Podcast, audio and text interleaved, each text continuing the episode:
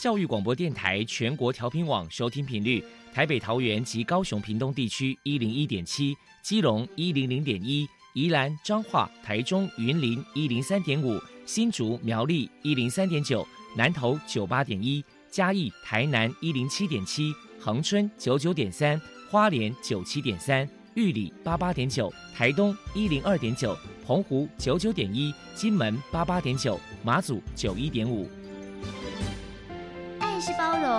爱是牺牲，爱是分享，爱是服务。因为爱，特殊教育充满了无限的可能。用爱关怀身心障碍同学的未来，用心倾听资赋优异子女的心声。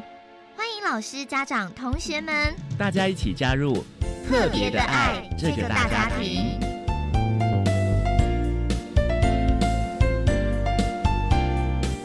本节目由教育部学生事务及特殊教育司指导，国立教育广播电台监制，欢迎收听。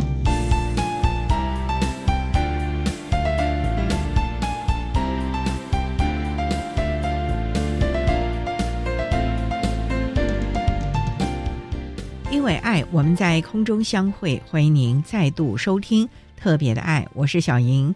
这个节目在每个星期六和星期天的十六点零五分到十七点播出。在今天节目中，将为您安排三个部分。首先，在“爱的小百科”单元里头，波波将为您安排“飞翔云端”的教室单元，为您邀请云林特殊教育学校的校长陈志清陈校长为大家介绍云林特殊教育学校有关于职业转衔的推广成果，希望提供大家可以做参考。另外，今天的主题专访为您安排的是《爱的随身听》，为您邀请国立彰化师范大学附件资商研究所的教授，也是所长王敏航王所长，为大家说明兴趣能力优先考量，谈声音障碍学生职业转衔的重点以及注意的事项，希望提供大家可以做参考。节目最后为您安排的是《爱的加油站》。为您邀请逢甲大学资源教室的辅导老师陈诗维陈老师为大家加油打气喽！好，那么开始为您进行今天特别的爱第一部分，由波波为大家安排飞翔云端的教室单元。飞翔云端的教室，特殊儿是落难人间的小天使，老师必须要拥有爱的特异功能，才能够解读与引导特殊儿。教师是特殊教育非常重要的一环，我们邀请相关的老师分享教学技巧、班级经营、亲师互动等等的经验，提供给教师们参考运用哦。Hello，大家好，我是 Bobo，欢迎收听飞翔云端的教室。今天我们特地请到了云林特殊教育学校的校长陈志清先生来跟大家谈一谈职业转型的推广成果。首先，我们先请校长说明一下什么是职业转型，优点是什么呢？特教学校是以招收中重极重度特殊生为主，对于中度、重度、极重度好身心障碍的学生。我们在学校教育的这个过程，我们要施以一些职业教育加进来，让学生在未来毕业之后能够顺利，能够在不管是能力好的，好有可能是在外面就业，直接在职场就业。那能力比较中等的，有可能我们会衔接到小作所，就是日间照护所、作业所这个部分。那能力比较低的，甚至有一些生活自理无法自己完成的，那有可能就会到日托。那针对不同的障碍程度的学生，我们施予不同的教育的一些形态，让他能够毕业之后都可以顺利转型到适当的场域。能够来做一些继续的学习，这个就是我们职业转型主要的目的。那优点就是说，一般的学生也许毕业之后就升学和就业，那他有可能会自己去找工作或者找学校去升学。但是我们特教的学生是没有办法，我们要经过这个转型的协助，让他能够顺利找到刚才我所提的说适才适所的地方，能够来获得这一些安置，甚至有好的发展。这个是我们职业转型最大的优点。这些年下来，云林特殊教育学校在实施特教生的职业转衔有哪些具体的成效？我们请校长来介绍说明。国立云林特殊教育学校是以招收云林地区刚才有提的中重集中度身心障碍学生为主，在这几年的职业转衔有非常好的一个成效啦。那我们在高中二年级、三年级的时候，就会提供一些服务转衔的一些计划。举例来说，我们在高二的时候，我们就会邀请家长和我们的老师，在拟定我们学生未来可能安置的场域，还有他需要学习的技能，那共同来研讨。那研讨完成之后，我们就会在三年级的时候，跟家长一起来找到学生适当的一个地方，能够让他来做一个地区学习。这几年我们运特教这几个计划推动下来。我们高三毕业的学生具有就业能力的，我们甚至在五成以上都可以找到一个工作。能力比较没有那么好，哦，甚至有一些生活比较没有办法自理的学生，会提供一些在我们云林地区这边的一些日间照护的地方，可以让我们学生能够在那边来做一个安置，还还有一些继续学习。这个就是我们在云林特教目前在实施的一个状况。请教一下陈校长，为了要让特教生更了解职业转衔，学校曾经举办过哪些活动呢？以往哦，我们对于特教的学生会觉得他的一些能力也许不太够，所以有一些提供的资源部分就没有那么样的多了。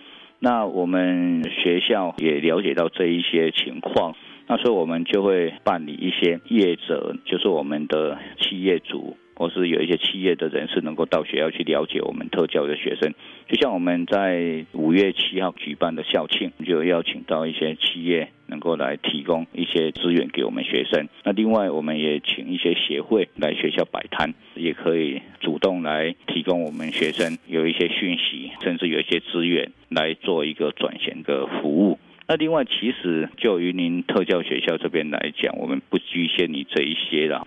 这是我希望我们的学生哦，能够在未来有其他的技能，就像我们的街头艺人。其实很难想象说，我们特教的学生能够具备有街头艺人的资格，到外面能够去表演，让我们的社会大众能够更了解我们特教不同的特色的项目，然后这一些。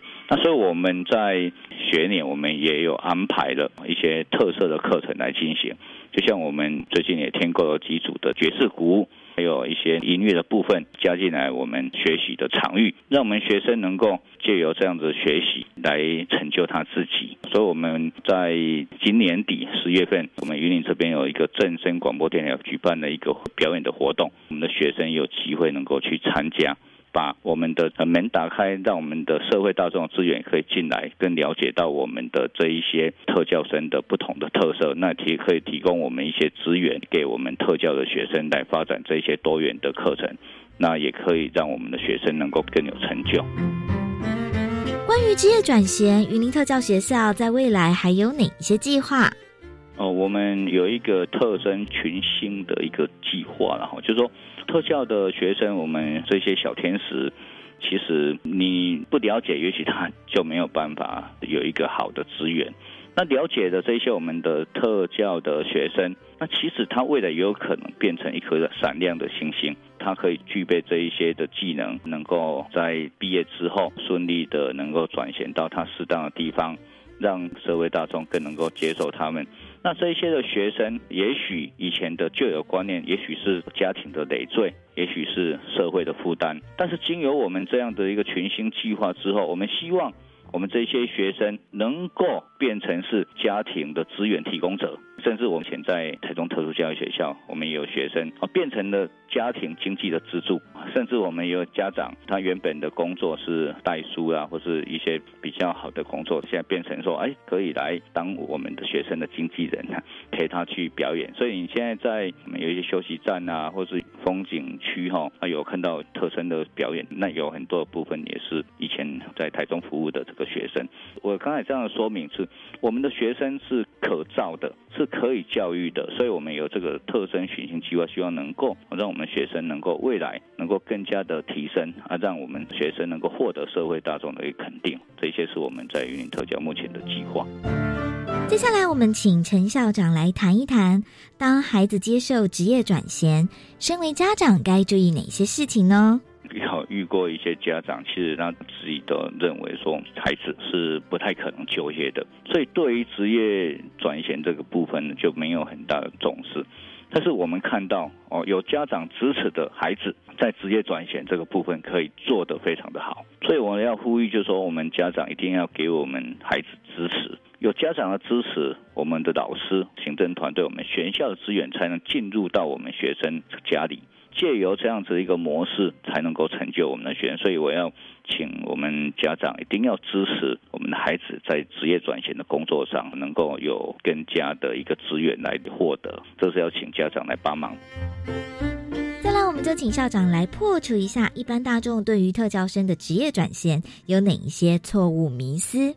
社会大众对于我们特教生因为不了解了，总会觉得啊，特教学生他能够做什么样的工作？尤其针对一些中重集中度的身心障碍的学生哦，都有一些无法工作的名师啊哈。那我这边也要请我们的社会大众多给我们特教学生支持。可以给我们特生一个机会，其实也是给我们家庭、给社会的一个机会，能够让特生从以前有可能会成为是家庭的负担，甚至一些累赘，而成为是家庭的支持，甚至经济的提供者。这样子是一个非常有意义的。我常常在比喻，就是说，以前我服务的单位也是一般的高中职，然后我说教出一个国立大学的学生，我觉得这样子的一个喜悦是比不上让我一个特教学生能够有一份好的工作。就这样一个方向来讲，社会大众如果提供给我们特教学生一个资源，以后也可以成为是公司或是这个服务场域的一个重要的人力的提供者。啊，这个其实对我们的企业有很大的帮助的。那另外，我们学生的忠诚度也非常的高，真的非常的好用。然后，如果说社会大众能够给我们孩子一个机会，我相信我们孩子一定可以提供给企业有很大的一个资源。好，谢谢。最后，关于职业转型，校长还有什么样的话想要传达的呢？请我们社会大众多多给我们特教学生支持啊！我们的孩子也许学得慢，也许忘得快，但是慢慢的学，慢慢的学，他们还是会学得会的。给我们孩子多一点的耐心，多一点的协助，帮助我们的孩子，我相信我们的社会可以更加的美好。所以要呼吁我们大众多多给我们孩子支持。非常谢谢云林特殊教育学校的校长陈志清先生接受我们的访问。现在我们就把节目现场交还给主持人小莹。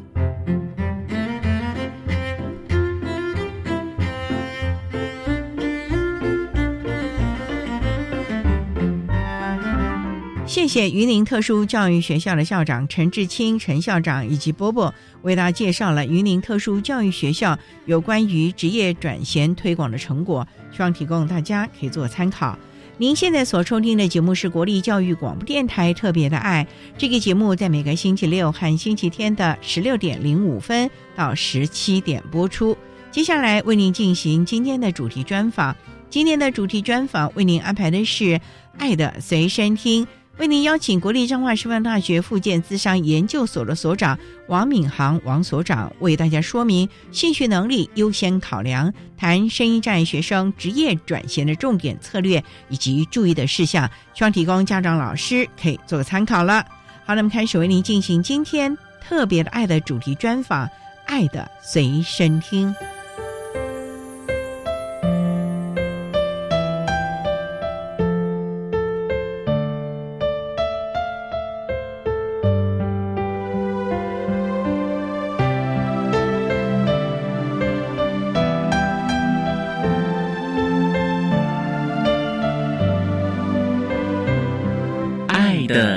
身听。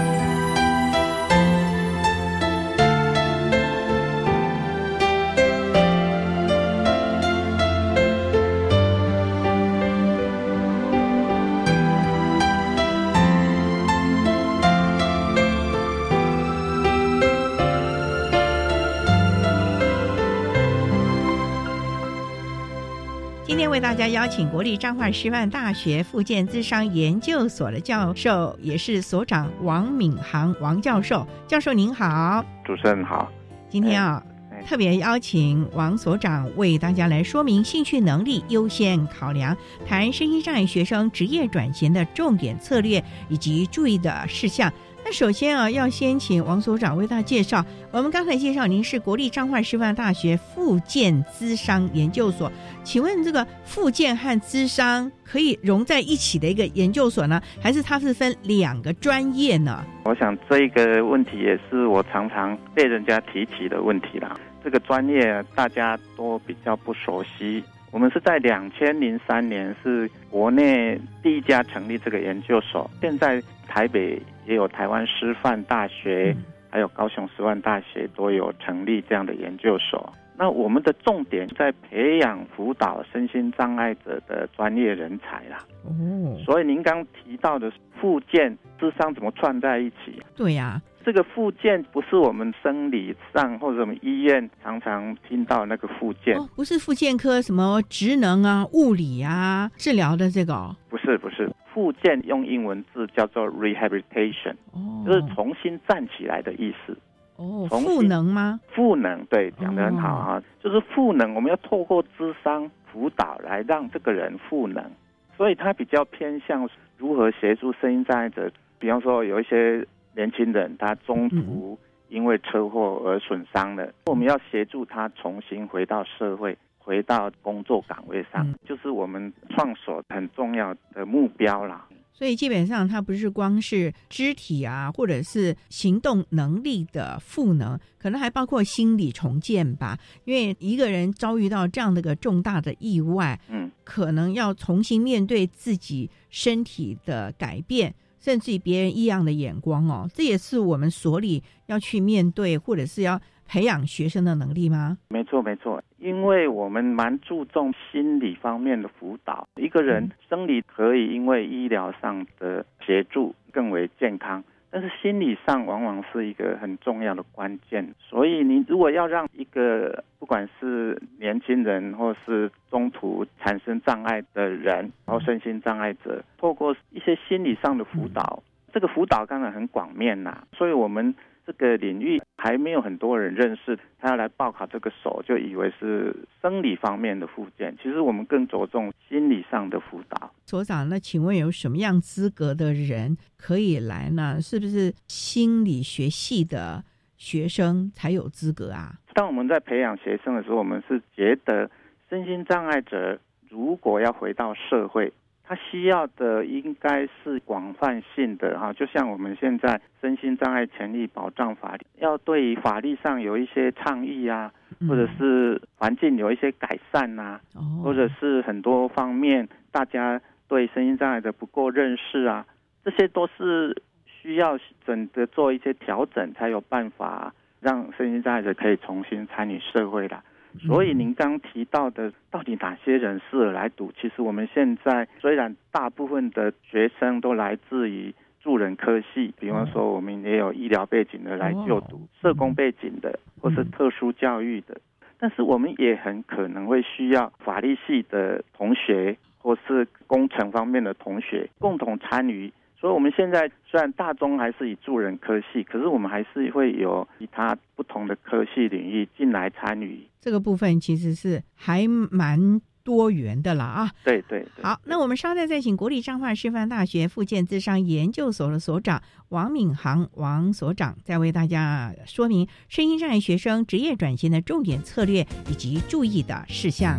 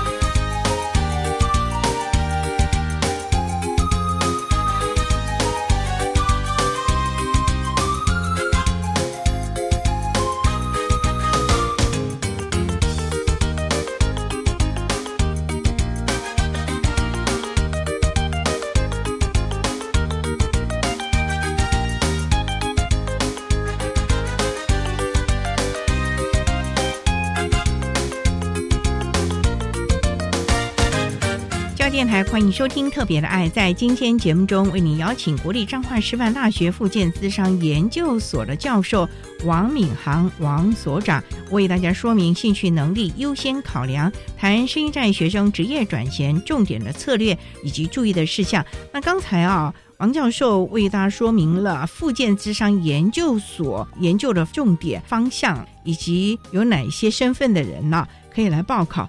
那我就很好奇了，出路如何啊？您这样讲好像 包罗万象，还有法律的、医疗的，哇，这么多元，那他还可以回到他本来的职场发挥喽？对我们福建智商研究所的课程，它既有两个特质，一个是对于生涯辅导这件事特别专长，就是说将来回到你原本的岗位上，比方说你原本可能是特殊教育的老师，你来就读了。那你回去，你就会对自己教学的特殊教育学生，对于他们这个生涯发展有更好的视野跟规划能力，这是一个专长。我们另外一个专长是训练学生怎么辅导身心障碍心理方面的工作，所以我们的学生是可以去考智商心理师。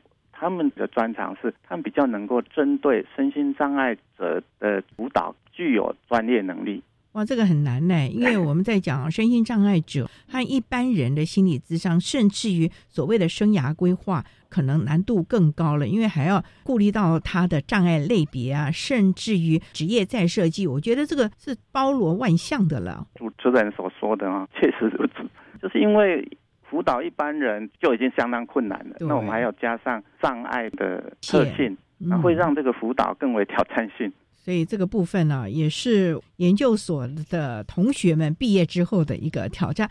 那同学们的就业状况如何？是不是百分百了？还是因为之前本来都有各自的工作了嘛？对，所以就业其实是不成问题的。对我们目前没有学生待业啦，百分都是百分之百可以就业。有的是回到他原本的岗位发挥。在学校所学的职能，那有的当然是要重新进入职场，比较新的领域。但基本上，我们的毕业生都可以百分之百就业，这是我们觉得还蛮欣慰的地方。很热门，很抢手哦。所以所长他们可以进入医疗体系、教育体系，甚至于人力中介吗？有有有，我们也有少部分学生进入这个人力中介，而且我们做很多。劳动部的方案主要当然是身心障碍的职业重建。有些人觉得这个都是属于公部门的工作，他比较希望能够接受更多的挑战，所以少部分的已经开始把触角延伸到比较商业性质的工作。这是另外一个领域的学生，主要还是以身心障碍为主。那如果到人力中介，很可能又是更为多元、更为挑战这样。不过啊，所长，我知道现在企业啊，政府有鼓励措施禁用我们身心障碍的人士，所以啊，我们的同学啊，其实，在各大企业也可以发挥所长，会让企业的社会责任能够更发挥的淋漓尽致喽。主持人讲的这个非常好啊。其实我们也很期待我们的学生能够扮演，比方说员工协助计划。现在很多企业有很多员工协助计划，然后我们也希望我们将来可以更多与企业的人力资源部门有更好的合作，他们才能正视我们身心障碍者。才有机会开阔更多的工作机会给我们身心障碍者，这是我们很期待的未来发展。所以这也是我们复健智商研究所的重任了啊！好，那我们稍待啊，再请国立彰化师范大学复健智商研究所的所长王敏航王教授，再为大家说明身心障碍学生职业转型重点的策略以及注意的事项。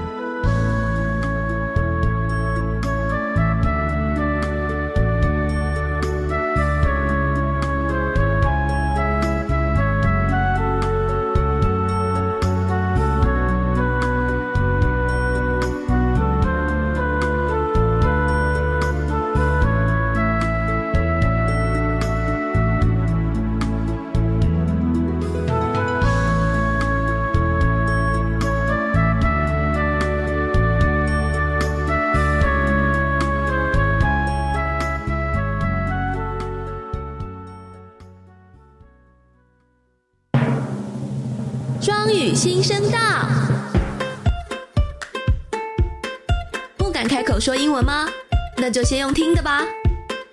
教育电台推出两千两百集轻松有趣的双语节目及单元，不管是通勤还是煮饭，都能边学英文哦。快跟着教育电台一起 Learn on Air。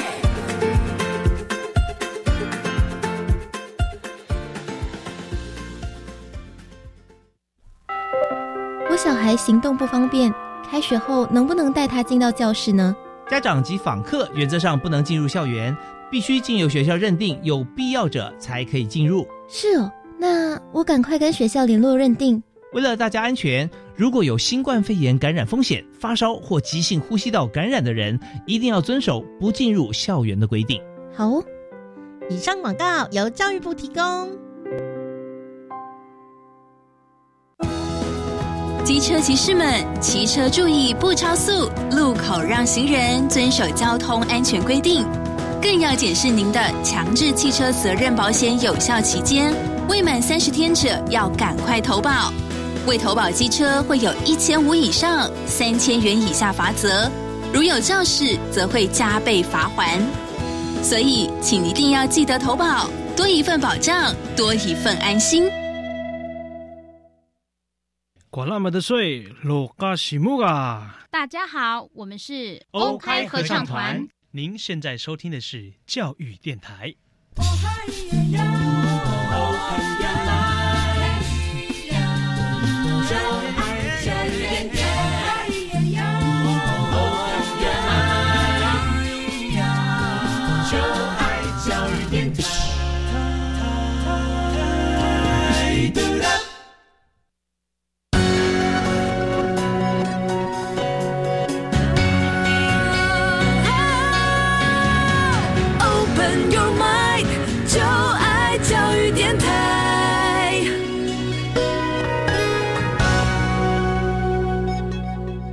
教育电台欢迎收听《特别的爱》这个节目，是在每个星期六和星期天的十六点零五分到十七点播出。在今天节目中，为您邀请国立彰化师范大学附件资商研究所的所长。王敏航王教授为大家说明兴趣能力优先考量，谈声音障碍学生职业转衔重点策略以及注意的事项。那刚才在节目的第一部分，我们特别请了王教授啊，王所长为大家说明了附件资商研究所学习内容以及未来的发展方向了。不过我们今天主题啊，还是要谈到职业转衔。那想请教教授啊，所谓的职业转衔是什么意思？因为我们知道各教育阶段都有转型，可是那个好像是教育学习的转型，哎，还有职业转型这个部分呢。那我要转到哪里去啊？我所认识的转型，就是你要从人生的一个阶段进入另外一个阶段，就是一个转型。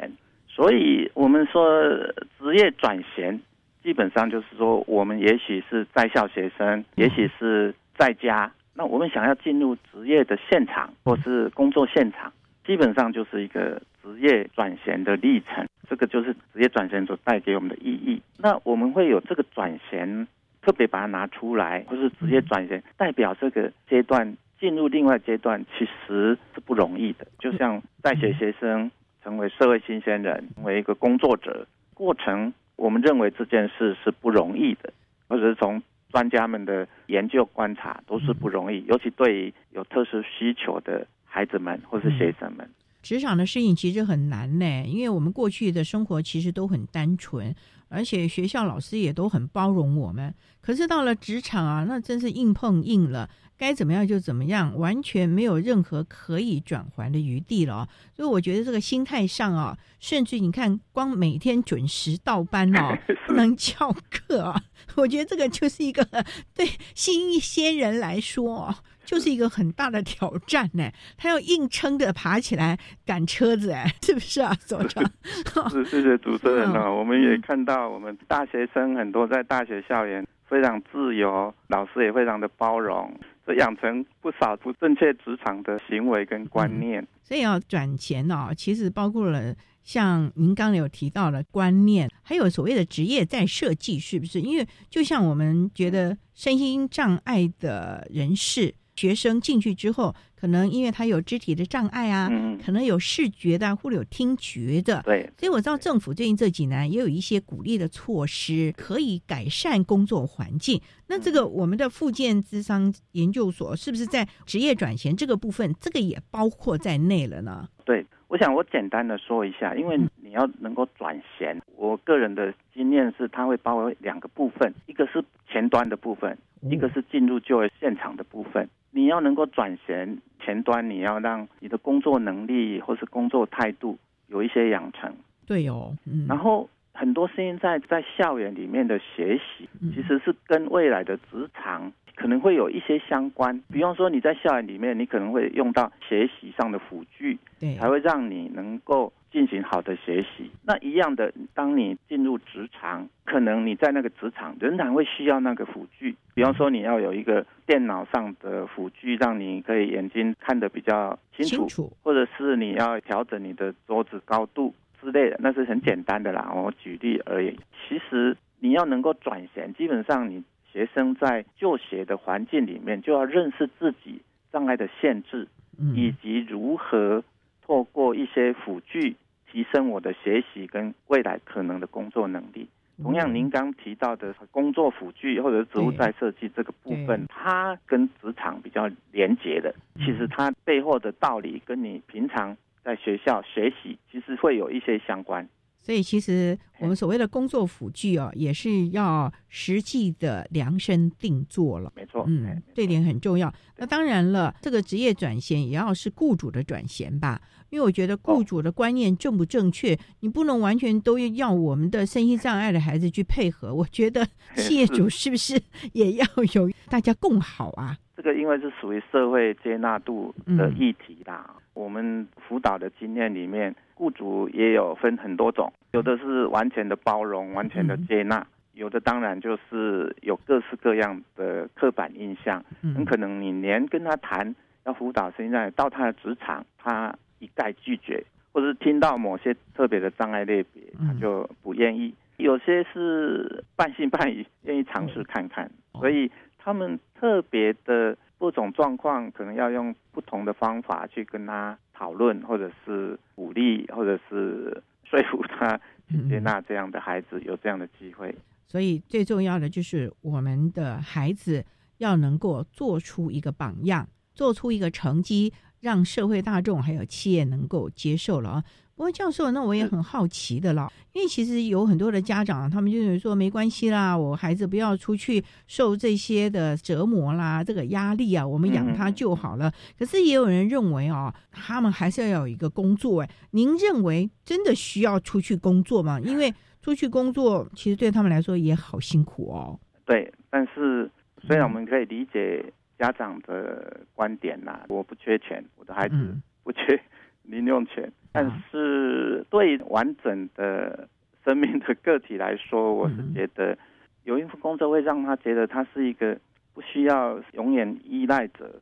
近端来看呐、也许是经济上可以比较独立，但是经济独立之外，其实它有很多不同的意义。我个人是觉得，比方说他从工作里面找到他人生的价值，这件事也蛮重要的。哎，对哦，成就感啊，对不对？成就感。还有一个部分是我觉得是一种归属感，就是说我因为有工作，我可能会有朋友，人家问我我是谁，我至少能够说一下我是谁，然后我也得到一种认同感，这是工作的重要性。说不定还有一个名片可以秀一下，告诉大家我在什么企业，我在什么公司工作，这也是另外一种身份的代表。对对对，这是心理上的意义。因为有一些长期研究的观察，他们觉得一个人或是不管身心障碍者，他们如果有一份工作，生理或心理反而比较健康。真的、哦？对对，有这样的研究，美国的很大型的研究，那个比例啦，或者是发病的状况啦，身体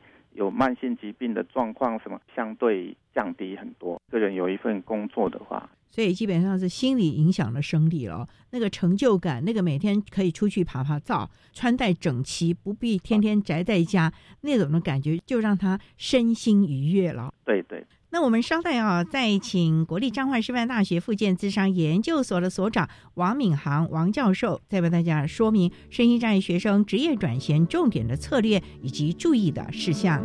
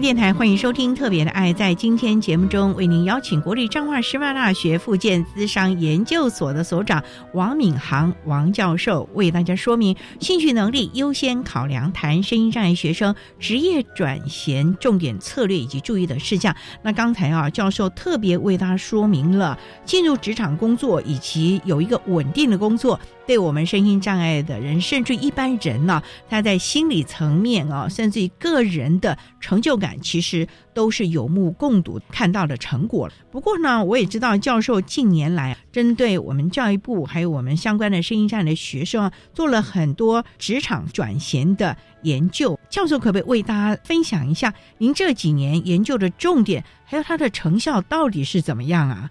好，我从。国外回来这几年，非常的投入身心障碍者职业重建方面的研究，或者是参与服务，还有制度的建立。这几年我们看到很多身心障碍学生从高中进入大学，所以我的关注也开始从学校端学生转型，会有一些研究跟心得。我归纳了几个。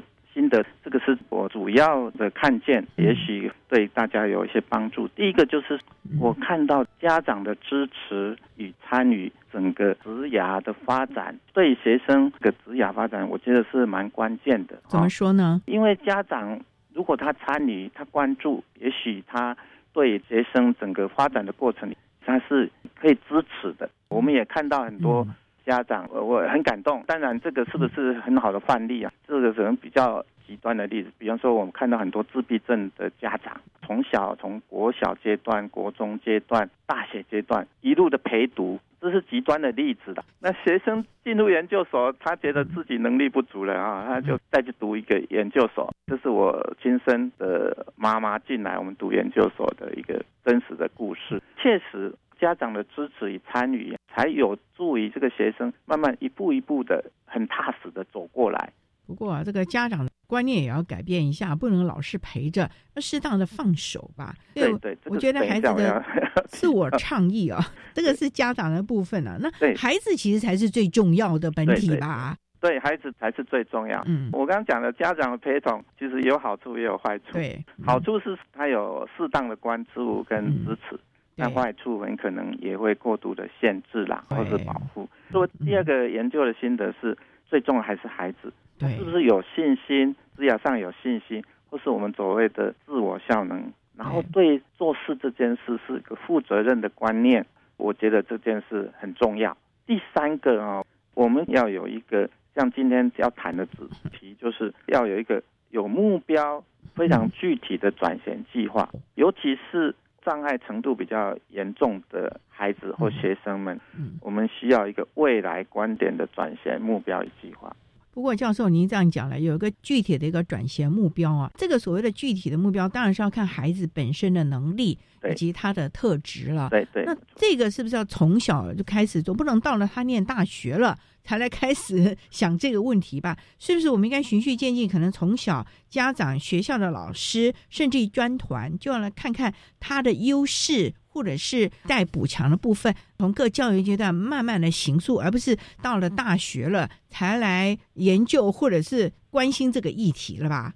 对，主任讲的非常好。当我们谈转型，我们都以为就是那么一段阶段的时间，好像。大学生大四了，我们才来谈转型，那个都来不及了，真的是来不及了。所以我们要能够好好针对学生更小的时候，就要开始去注意。但是我们要有一个比较长远的计划，不能就是我国中、国小，我就是一直执着在学科。我们除了学科以外，我们是不是还要针对跟工作相关的？比方说，我们也许要培养他基本的生活能力啦。或者是基本的生活规范跟态度啊，帮忙家人去打扫啦，或者是做一些基本的生活方面的活动，让他养成学习到一些成功的经验，他将来在职涯上也会有正面的影响。对呀，生活的能力啊，照顾自己的能力啊，要知道我这一餐要吃什么东西，不要老是爸爸妈妈帮你来决定了。甚至于交通的能力，对于他未来工作啊，总不能还是叫爸爸妈妈接你吧？对，那些基本的能力都是可以在家庭过程里面把它发展出来的。现在的学校老师其实会注重这个部分呐，其实这个才是跟。职涯很相关的，比方说刚刚主任讲的，要吃什么都是家长帮他做决定的。对呀。那你将来问他说你要做什么工作，他通常答不出来的，因为过去都是别人帮他做决定的。嗯，所以啊，我觉得我们孩子的转衔啊，可能也包括了自我的性向、兴趣。自己要早早的知道这一块了啊！那我们稍待再请国立彰化师范大学附建资商研究所的所长王敏航王教授，再为大家说明身心障碍学生职业转型重点的策略以及注意的事项。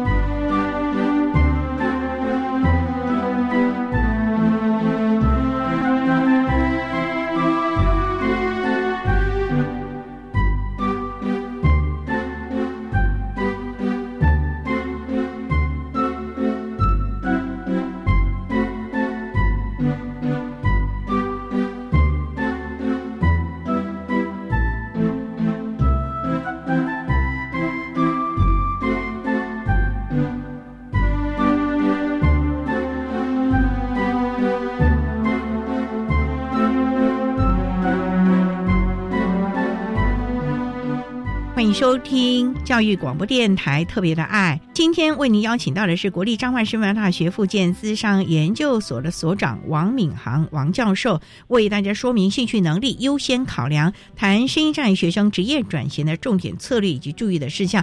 那刚才啊，教授为他提到了转型呢，我们可能第一线的老师啊，在各教育阶段就要帮忙了。那家长呢，也应该要适当的帮手，而且呢，要从小开始训练孩子可能生活自理啊、劳动的能力啊、守时啊，甚至交通能力等等面向。可是最重要的还是孩子这个本体了吧？对，就像教授您这几年来也针对我们高等教育阶段呢，孩子们做了很多的研究。嗯，那在高等教育阶段的孩子，这可能真的是他最后一个教育阶段了。嗯，那他们在面对职场这个部分，教授有一些什么样研究的心得，或者是呼吁啊？好。这几年我确实有接触到校园里面的身心障碍学生，其实我们会感受到学生在整个历程里面是茫然的。茫然？那是大一吗？没有，大三、大四都还有点茫然。啊，那不就快要毕业了吗？对，当然有一些先天上的问题，就是因为我们在大学之前，他们在选择科系，可能不是完全依据他们的能力跟兴趣去做调整。所以他们在校园上的学习、校园上的适应都面临一些困难，这个当然是值得我们关注了。那对于当事人，就是我们的学生来讲，我还是有一些想法可以分享。第一个，你当然不能放弃自己，你要勇敢的去做一些尝试。当然，你会觉得自己好像有一些限制，那你就要想想我的限制在哪里，然后我的限制对我未来生涯的选择或职业的选择有哪些影响？更重要的是，这些受到影响的部分有没有办法透过其他的方式来协助你？比方说，用一些学习上的辅具，刚刚主持人讲的工作的辅具，跟未来的工作做结合，这是我觉得第一个可以跟大家分享。第二个就是。你要开始探索你自己跟职场的关系。简单的说，就是你要去参与各式各样的实习。因为我发现有些学生在校园里面，他害怕面对实际职场之前的训练，所以他跟老师说：“老师，我是不是可以不要去实习？”啊，不是就少了可以直接学习的。机会了吗？对，这个是非常重要的。有机会去实习，你才知道自己面对什么困难。第一个，我们可能当事人就放弃；第二个，可能。指导教授们也会觉得，哎，安排这样的学生去实习职场也是有点担心，然后就会说，不然你用别的学科课程取代的实习，我是觉得这不是很好的方式。我是觉得你要去尝试，我都会鼓励你去参加社团，让你跟人际人的互动、情境的互动有更多多元的学习，然后你实际的去做实习，你才会看到自己不足或是。职场的规范是什么？你才会努力的往那边去了解多一点探索。对啊，甚至像大学的资源教室，我觉得它也是一个小社会、小团体。哎，在这地方有各种障碍类别，甚至一般的同学在这地方也有老师。我觉得孩子应该要学会主动求助，或者是主动的找寻资源这样的一个能力吧。因为这个找寻资源这个能力，应该未来在职场上是一个很重要的生存术。哎。对，当然这会牵扯到对身心障碍的接纳度的问题啦。而我对资源教师的了解是，他们现在也都很努力在辅导身心障碍学生可以就业。但是最重要就是刚刚主持人讲的，你要来跟他们取得更多的联系，或是他们办的活动、职涯的讲座啊，你也可以多多参与，这样对你会有帮助的。所以啊，其实最重要是要先认清自己。我的强势能力在哪里？优势能力在哪里？还有哪里有不够的地方？最重要的，我觉得还是观念吧。有很多的企业主啊，我们访问了很多的楷模厂商啊，他们的回馈就是希望我们这个孩子能够更主动一点，而且呢，不要老是等着别人来帮忙他。或者是被动的那种心态，因为在职场上，其实大家都忙翻了，没空 再去看你，我需要怎么来帮你啊，等等的呀。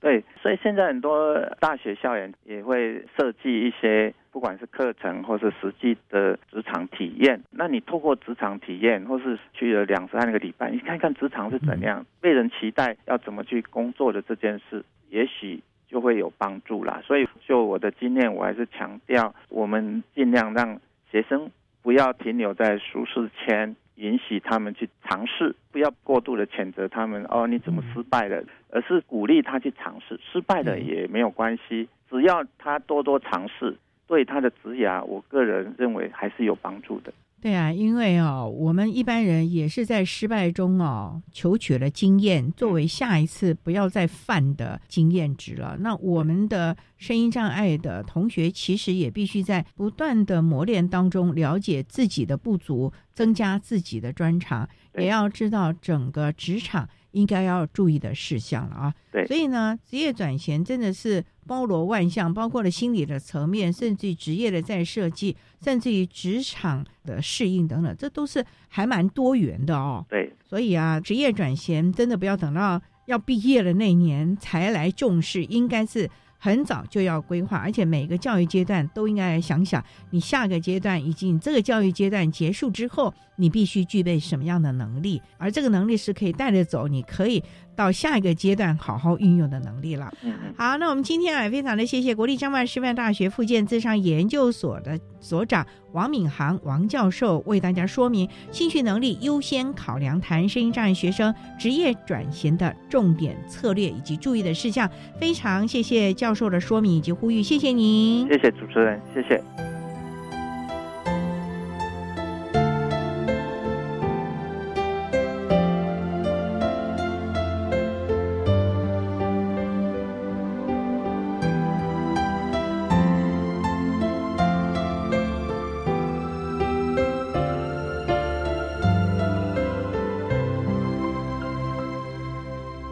谢国立彰化师范大学附建资商研究所的王敏航所长为大家说明了身心障碍学生职业转型的重点策略以及注意的事项，期望提供大家可以做参考喽。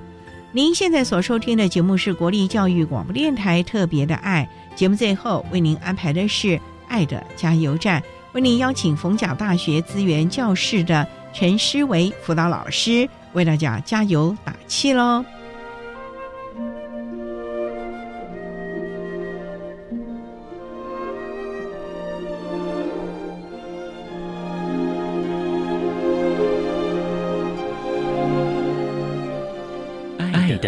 加油站。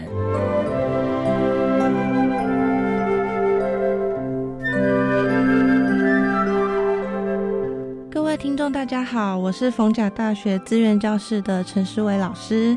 针对高等教育身心障碍学生的转衔，有几点想要给家长建议。在学生面对未来职场的时候，我知道很舍不得放手。但是也会很希望家长试着放手，让孩子们去经验他们需要学习的事情。不管再怎么样不容易，未来他们有一天都是要独立的面对这个世界。希望我们都可以一起帮助他们有面对世界的能力。对于辅导老师们，希望大家可以在这个岗位上照顾好自己，让自己有好的状态，才能够有好的状态去协助我们的孩子。给孩子们会希望在未来，不管你们有没有就业，不管你们做了什么样的选择，都希望可以相信自己是好的，是做得到的。不要因为自己身上有一些障别，或者是没有跟一般人一样的地方，就觉得自己做不到。不要妄自菲薄。谢谢。